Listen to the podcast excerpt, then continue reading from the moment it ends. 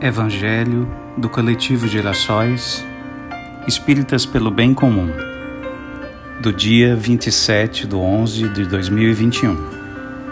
Coletânea de preces espíritas pelos espíritos endurecidos, item 75, prefácio.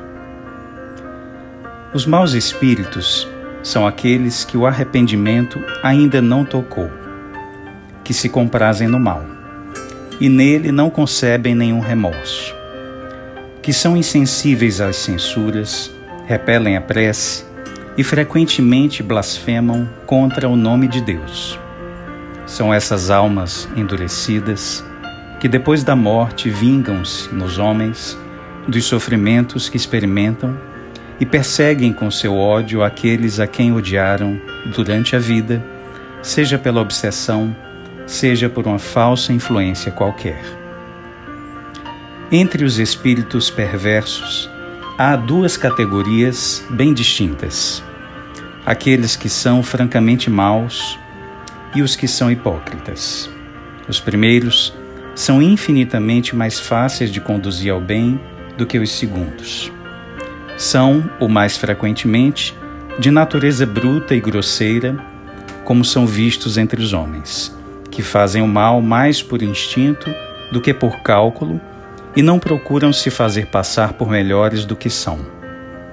Mas há neles um germe latente que é preciso fazer eclodir, o que é conseguido quase sempre com a perseverança, a firmeza unida à benevolência. Pelos conselhos, pelo raciocínio, e pela prece.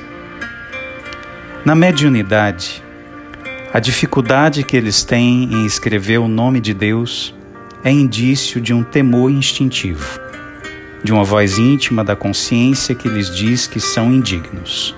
Aquele com quem isso ocorre está no limiar da conversão e pode-se esperar tudo dele.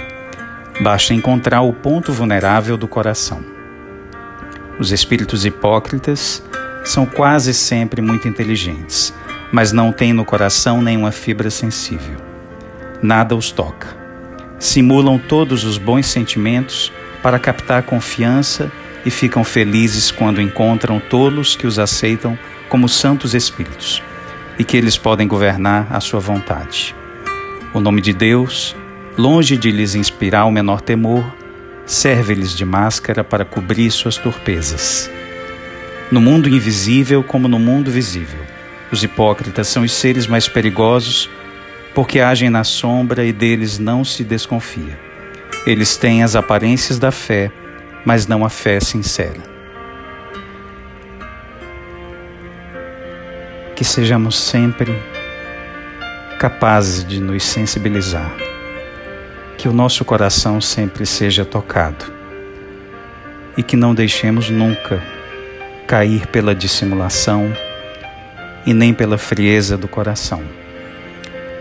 E que assim também possamos ser auxiliares desses espíritos endurecidos, para que consigam ver a fé verdadeira em Deus, no infinito, no bem e na caridade. Que os nossos esforços coletivos também os auxiliem pela vibração e que os nossos pensamentos se unam sempre em seu favor. Que assim seja.